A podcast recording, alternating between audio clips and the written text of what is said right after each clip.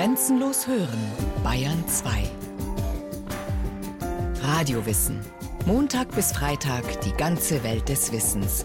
Kurz nach 9 Uhr und 15 Uhr.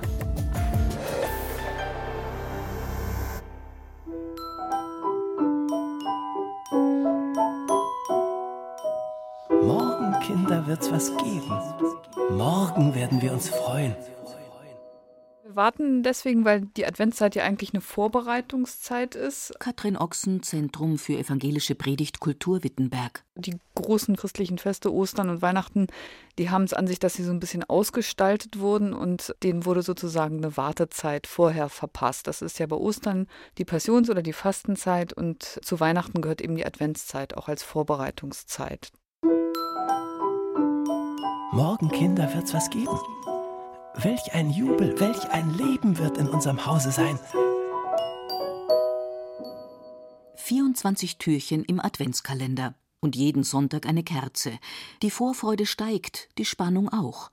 Im Advent feiern Christen die Ankunft des Herrn und alle warten auf das Christkind. Ich glaube, die Freude wird vor allen Dingen dadurch größer, weil man das Gefühl hat, ich habe ein Ziel, auf das ich hinlebe. Also solche Vorfreude äh, erlebt man ja durchaus auch in anderen Zusammenhängen, also was weiß ich, man kauft sich eine Karte fürs Konzert und freut sich schon Wochen drauf, dass das irgendwann stattfinden wird.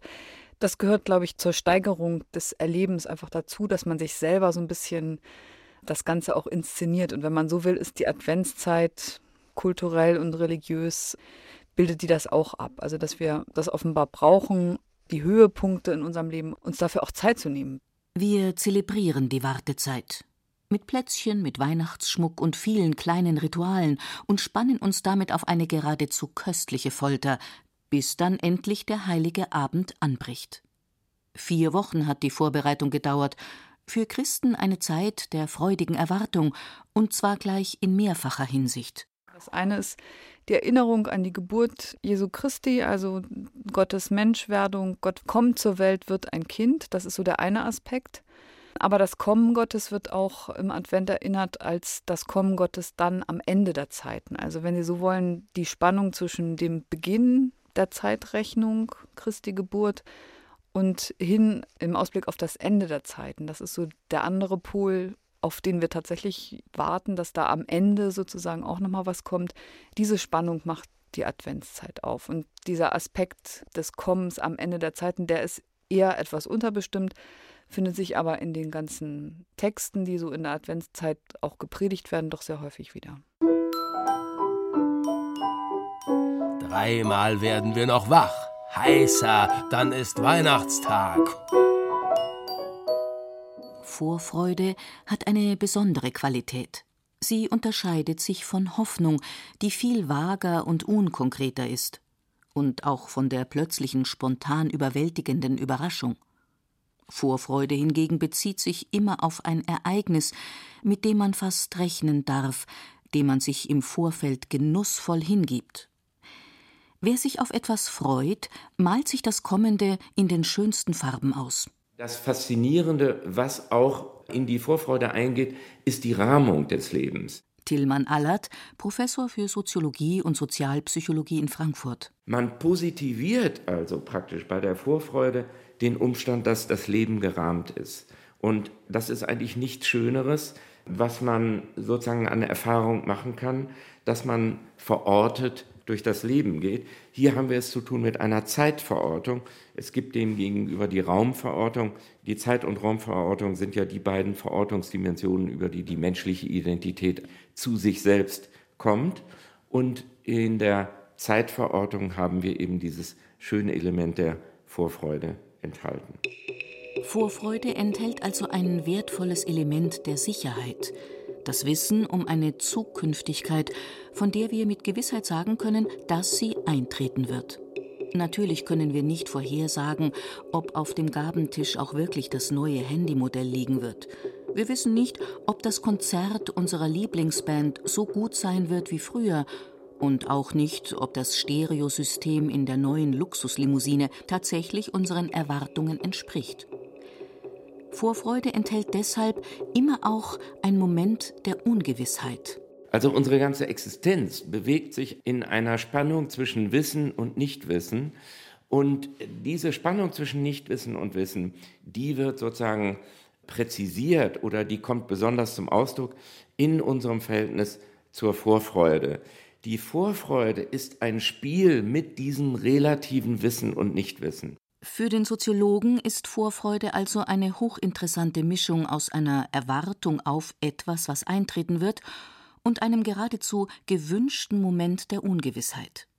Diese besondere Kombination würzt die Vorfreude sozusagen mit Spannung und verleiht ihr einen ganz besonderen Reiz. Vorfreude ist von daher etwas enorm Infantiles, etwas Kindliches, das wir uns reserviert haben. Und das ist natürlich zur Weihnachtszeit besonders angesagt. Man hat einen Kalender vor sich, von dem man schon weiß, er endet eben nach dem 24. Tag. Und diesen Kalender macht man gleichwohl mit einer unglaublichen Spannung und Vorfreude auf. Die Vorfreude ist ein Einstellen auf eine Ungewissheit, die man sich als Ungewissheit versucht stabil zu halten und darin liegt der Reiz. Morgen, Kinder, wird's was geben. Morgen werden wir uns freuen. Wer Vorfreude empfinden und genießen will, der muss warten können. Und mehr noch als das. Er muss die Wartezeit nicht nur als stumpfsinnige Aneinanderreihung von sinnlos leeren Momenten empfinden, sondern mit Qualität füllen. Das hat viel mit Selbstbeherrschung zu tun. Impulskontrolle nennen das die Psychologen. Und gerade für Kinder kann das eine nahezu unlösbare Aufgabe sein. Der sogenannte Marshmallow-Test gehört seit den 1960er Jahren zu den bekanntesten Experimenten der Psychologie. Ja, also eine klassische Variante besteht darin, dass dem Kind so ein Marshmallow vorgesetzt wird, das das Kind natürlich ganz gerne essen möchte. Markus Paulus, Professor für Entwicklungspsychologie und pädagogische Psychologie der frühen Kindheit in München. Und dann wird dem Kind gesagt, guck mal, ich gehe jetzt kurz raus und wenn ich später wiederkomme und du hast den Marshmallow nicht gegessen, dann bekommst du zwei Marshmallows von mir. Und dann wird eben untersucht, ob die Kinder in der Lage sind, ihr Bedürfnis aufzuschieben, das heißt auf diesen einen Marshmallow zu verzichten und auf den zweiten zu warten, respektive, wenn sie nicht auf ihn warten können, wie lange sie es denn aushalten. Und da gibt es große Unterschiede. Das Experiment, das seither in unzähligen Varianten wiederholt worden ist, zeigt immer wieder ein ähnliches Ergebnis, im Kindergartenalter ist das Warten auf eine attraktive Belohnung für die allermeisten Mädchen und Jungen eine echte Herausforderung. Die Videokamera, die die Kinder ohne ihr Wissen aufzeichnete, hat teils skurrile, teils berührende Szenen festgehalten. Ja, der Erfolg in der Aufgabe hängt davon ab, dass die Kinder Strategien zeigen, die ihnen ermöglichen, mit der Situation zurechtzukommen. Also zum Beispiel weggucken. Das ist eine ganz einfache Strategie, aber damit springt er mir sozusagen nicht ins Auge. Ich kann ihn quasi ausblenden. Oder eine andere Strategie ist, äh, sich mit anderen Dingen zu beschäftigen. Also manche Kinder fangen an, zum Beispiel zu wippen oder Abzählreime aufzusagen oder alle möglichen Aktivitäten, die einen eben von diesem Marshmallow ablenken. Das Dilemma, Kinder haben so ihre Schwierigkeiten mit Vorfreude. Sie sind noch nicht zu dem in der Lage, was Psychologen Belohnungsaufschub nennen. Der unmittelbare Wunsch, etwas sofort haben zu wollen, ist meist stärker. Eine sachlich abwägende Kalkulation, die eine doppelte Belohnung in naher Zukunft mit einrechnet, ist für sie noch zu anspruchsvoll. Das hat natürlich mit dem Zeitverständnis zu tun. Also die Kinder müssen sozusagen eine Idee haben von jetzt und später. Sie müssen sozusagen sich selbst irgendwie in die Zukunft entwerfen, sich selbst in die Zukunft projektieren. Das heißt, es hat mit dem Selbstverständnis, mit der kognitiven Idee eines stabilen Selbst über die Zeit hinweg zu tun. Und dieses stabile Selbst entwickelt sich in den ersten Lebensjahren. Die Fähigkeit zum Belohnungsaufschub muss also erlernt werden. Dazu braucht es Impulskontrolle, Frustrationstoleranz, Ausdauer und die Erfahrung, dass kurzfristige Opfer langfristig positive Konsequenzen haben können. Belohnungsaufschub, also die Fähigkeit zur Vorfreude, ist eine soziale Kompetenz, die Kinder von ihren Bezugspersonen erlernen müssen. Und dass es sich dabei durchaus um eine ganz wesentliche Fähigkeit handelt, das zeigte sich, als die Psychologen um Marcus Paulus die von ihnen getesteten Kinder viele Jahre später nochmals einluden, mit erstaunlichen Ergebnissen. Es hat sich gezeigt, dass diese Unterschiede zwischen Kindern eben erhalten bleiben über die Lebenszeit hinweg bis zum gewissen Grad. Und diese Unterschiede sind auch prädiktiv, das heißt, sie sagen vorher, wie diese Personen sich später im Leben in Situationen verhalten, die auch mit Belohnungsaufschub zu tun haben und wie erfolgreich sie sind. Also diejenigen, die schon als Kinder besser waren im Belohnungsaufschub, sind diejenigen, die auch später im sozialen Leben erfolgreicher sind, also mehr Freunde haben, aber auch im beruflichen Leben erfolgreicher sind. Die Ungeduldigen hingegen, die der Versuchung durch die verlockende Süßigkeit nichts oder nur wenig entgegenzusetzen hatten, waren im Schnitt emotional instabiler, hatten die schlechteren Schulabschlüsse und wurden als sozial weniger kompetent beurteilt.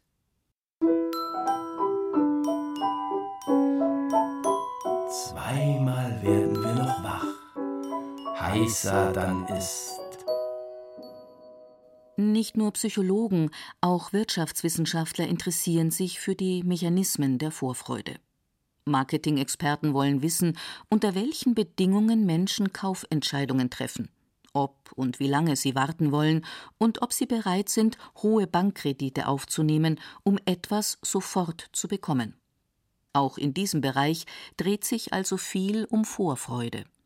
Nur haben auch die Wirtschaftswissenschaftler ihren eigenen Fachbegriff dafür. Also es gibt tatsächlich diese, wir nennen das antizipativen Emotionen. Man hat also Freude, auf etwas zu warten und insbesondere, wenn es um besondere Dinge geht, dann spielen die eine große Rolle. Martin Kocher, Professor für Verhaltensökonomik und experimentelle Wirtschaftsforschung in München. Ein Beispiel in der Studie war mal ein Kuss von einer Schauspielerin, äh, die man besonders gut findet. Da wartet man gerne drauf, weil man sich das ausmalt und lieber das ja, sich länger ausmalt, als das sofort zu bekommen. Ökonomen sprechen also von antizipativer Emotion, von vorwegnehmender Emotion. Grundsätzlich können diese Gefühle im Vorfeld eines Ereignisses natürlich positiv, aber auch negativ ausfallen, je nachdem, ob man etwas herbeisehnt, den Kuss der Schauspielerin, oder sich vor etwas fürchtet, vor dem fallenden Aktienmarkt zum Beispiel. Gerade das macht antizipative Emotionen so interessant für Ökonomen. Im Kussexperiment zum Beispiel warteten die Testpersonen im Schnitt lieber etwas länger, als sofort drauf loszuküssen ein Ergebnis, das für Marktbeobachter von großem Interesse ist. Wir hatten äh, mal eine Studie gemacht, wo wir den Leuten Lotterietickets angeboten haben und wir haben gesehen, dass Leute bereit sind für Lotterietickets, die später aufgelöst werden, also wo die Ziehung später stattfindet, bereit sind, leicht höhere Preise zu zahlen. Und unsere Erklärung war, sie haben gern diese positive Emotion, sie träumen von diesem Gewinn und wenn dieser Traum länger andauert, dann ist es besser, als wenn der Traum nach zwei, drei Tagen bei der nächsten Ziehung schon vorbei ist. Ökonomen haben längst entdeckt, wie gerne die meisten von uns mit dem Kitzel der Unsicherheit spielen, in diesem Fall mit der Möglichkeit, Millionär zu werden. Aber sie waren auch überrascht, dass viele Menschen ein scheinbar irrationales Kaufverhalten an den Tag legen. Es ist nämlich durchaus nicht so, dass alle Menschen die unterschiedlichsten Konsumgegenstände am liebsten sofort erwerben wollen. Im Gegenteil, Besonders wenn es um sehr teure Dinge geht, Artikel im Luxussegment, bauen viele von uns im Vorfeld gerne eine Wartezeit ein. In diesem Fall kann es sogar kontraproduktiv sein, sie zum sofortigen Konsum zu drängen. Ja, also wir haben Studien, die zeigen, dass es tatsächlich so ist. Nicht bei allen Menschen, aber viele Menschen sind tatsächlich glücklicher, wenn sie ein bisschen länger auf positive Ereignisse warten. Und es wird sogar noch erstaunlicher. Langfristig gesehen sind die Kunden, die bereit sind, auf Konsum zu warten, die attraktivere, weil wirtschaftlich interessantere Bevölkerungsgruppe. Also die Ökonomen waren sehr überrascht, dass das so eine große Rolle spielt. Äh, in den letzten 10 bis 15 Jahren gibt es immer mehr Evidenz und Studien, die zeigen, dass gerade diese Ungeduld-Geduld-Eigenschaft äh, eine ganz wichtige Eigenschaft ist. Leute, die ungeduldiger sind, verdienen weniger, sie sind weniger erfolgreich, sie brechen ihre Bildung öfters ab. Und das führt zu ganz großen Effekten. Sie sparen weniger, sie sind ärmer im Alter. Es gibt eine Reihe von relevanten ökonomischen Konsequenzen, wenn man ungeduldig ist. Wisst ihr noch den großen Wagen und die schöne Jagd von Blei? Unsere Kleiderchen zum Tragen Und die viele Näscherei. Einmal werden wir noch wach. Freut man sich also mehr über Dinge, auf die man lange gewartet hat? Macht das teure neue Auto glücklicher, wenn man ausdauernd genug darauf gespart hat? Hirnforscher suchen schon lange nach dem Sitz des Glücks. Ist aus Sicht der Neurowissenschaftler tatsächlich etwas dran an der gut gemeinten alten Überzeugung, Vorfreude sei doch die schönste Freude? Das kann man so sagen. Wenn der Fall eingetreten ist, dann hält diese Freude oft nicht lange an. Borwin Bandelow, Neurologe und Professor für Psychiatrie und Psychotherapie in Göttingen. Zum Beispiel die Freude über einen neuen Lamborghini hält exakt drei Wochen an. Aber wahrscheinlich hat man anderthalb Jahre auf das Auto gewartet und sich äh, eigentlich in der Zeit immer ausgemalt, wie toll das dann ist, wenn es dann schließlich kommt. Nach nur drei Wochen hat sich das Glück offenbar bereits relativiert. Dann ist es so, als hätte man schon immer hinter dem Steuer einer Luxuskarosse gesessen. Die Belohnungserwartung, so der Fachbegriff der Neurowissenschaftler, macht also glücklicher als die Belohnung selbst. Und sie wirkt vor allem nachhaltiger. Die Vorfreude dauert an, die Freude am tatsächlichen Ereignis ist meist relativ kurz. Das klingt zunächst enttäuschend, hat aber einen unschlagbaren Vorteil. Vorfreude lässt sich gezielt inszenieren und immer aufs Neue wiederholen. Ich gehe in einen Laden und kaufe mir ein Rubbel los und dann habe ich ja die Chance, dass ich was gewinne oder meistens ist es dann eine Niete. Die größte Freude entwickeln wir eigentlich, während wir rubbeln. Nicht? Also das dauert ja so ein paar Sekunden, bis man das aufgerubbelt hat. Und da hat man die größte Glückshormonausschüttung. Nicht etwa, wenn man dann feststellt, dass man doch 10 Euro gewonnen hat, sondern der Vorgang des Rubbelns, also die Vorfreude, ist das Beste daran. Das berichten auch Menschen, die unter einer Automatenspielsucht leiden, dass ihnen es gar nicht auf diesen Gewinn ankommt, sondern auf die Endorphinausschüttung, die dann stattfindet, während die Maschine noch läuft und das noch nicht entschieden ist, also in dieser Vorfreudeperiode. Glück lässt sich messen, nicht nur mit Fragebögen, sondern auch mit Bildaufnahmen vom Gehirn. Die Hauptrolle spielen offenbar bestimmte Botenstoffe, die Opioide. Sie wirken euphorisierend und entfalten ihr Potenzial durch Wechselwirkung mit unterschiedlichen Andockstellen. Ob es im Hirn sogar so etwas wie eine eigene Glückszentrale gibt, das können Neurowissenschaftler noch nicht mit Sicherheit sagen. Wir wissen heute, dass überall im Gehirn Gebiete sind, die von den sogenannten Opiatrezeptoren besetzt sind und die sind ganz wichtig dabei an diese Rezeptoren binden sich die Glückshormone. Jedes Mal, wenn es also zu einer Ausschüttung von Endorphinen kommt, dann fühlen wir uns wunderbar. Und diese Rezeptoren sind eigentlich überall im Gehirn verteilt. Und es geht sogar noch etwas genauer. Biochemisch kann man das möglicherweise unterscheiden. Man geht davon aus, dass der Botenstoff Dopamin mehr für die Vorfreude zuständig ist und die Endorphine für die tatsächlich erfolgte Freude. Aber da ist noch nicht das letzte Wort gesprochen. Unser Gehirn macht also keinen grundsätzlichen Unterschied zwischen einem nur fantasierten Glücksmoment und einem wirklich eingetretenen Genuss. So sehr unser Bewusstsein diesen Unterschied auch nahelegen mag, im Gehirn sind Vorfreude und Freude enge Verwandte. Ja, es ist ja schon so, dass jeder unterschiedliche Vorstellungen von Glück hat, aber im Prinzip ist es rein biochemisch immer das Gleiche. Es gibt Leute, die also ihr ganzes Leben nur von schönen Dingen träumen und sich so bei Laune halten. Es ist also möglich, das Gehirn immer wieder ganz gezielt mit kleinen Glücksrationen zu füttern und so ganz bewusst unsere Belohnungserwartung zu aktivieren einfach indem wir uns mehr Vorfreude ins Leben holen, Tag für Tag. Ja, man könnte sich Ziele setzen. Beispiel, ich äh, reiche, was ich jetzt gerade zum Beispiel gemacht habe, ich reiche einen Artikel bei einem extrem hochrangigen wissenschaftlichen Journal ein und da muss ich dann Wochen und Monate warten, bis diese Leute das akzeptieren oder nicht akzeptieren. Die Chance ist immer groß, dass sie es ablehnen. Und dann freue ich mich wochenlang darauf und dann kommt vielleicht eines Tages dann die Annahme und dann wird meine Freude vielleicht gerade anderthalb Tage anhalten. Aber bis dahin halte ich mich bei Laune. Morgen, Kinder, wird's was geben. Morgen werden wir uns freuen. Zahlreiche Wissenschaften haben es also eindeutig erwiesen. Vorfreude ist tatsächlich die schönste Freude. Was heißt das jetzt aber für Weihnachten und das große Fest? Wie wollen wir feiern und was kommt danach? Worauf sollen wir uns dann noch freuen?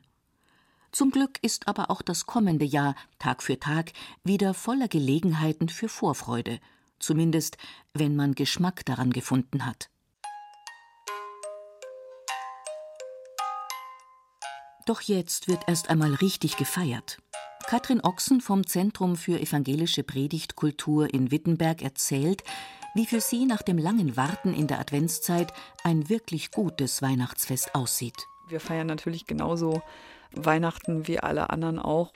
Aber wir gehen eben natürlich vorher zum Gottesdienst und wir versuchen auch selbst am Weihnachtstag die Spannung noch möglichst lange zu halten. Also wir versuchen das auch nochmal zu inszenieren und die Kinder sagen immer so diese diese Minuten, bevor sie dann ins Weihnachtszimmer dürfen, wo der Baum dann steht und die Geschenke da sind, das sind eigentlich die schönsten Minuten im Jahr. Und das möchte ich halt gern Ihnen mitgeben, dass dieses Warten auch was ganz Schönes ist. Und dann darf auch endlich das Geschenkpapier zerfetzt werden. ja klar, also dann brechen auch alle Dämme, würde ich sagen. Das ist klar. Also dann ist eben auch das Fest da und dann ist die Wartezeit ja auch vorbei. Dann hat das Warten ein Ende. Und ich freue mich immer daran, dass wir das können, als Menschen so gemeinsam so ein Fest zu feiern. Heißer, dann ist Weihnachtstag. Sie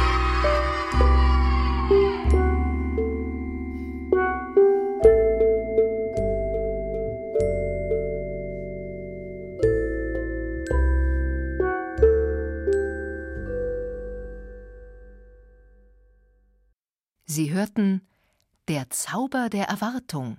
Dreimal werden wir noch wach von Priska Straub. Es sprachen Ruth Geiersberger und Burkhard Dabinus. Technik Birgit Vetter und Christian Schiemöller. Regie Eva Demmelhuber. Eine Sendung von Radio Wissen.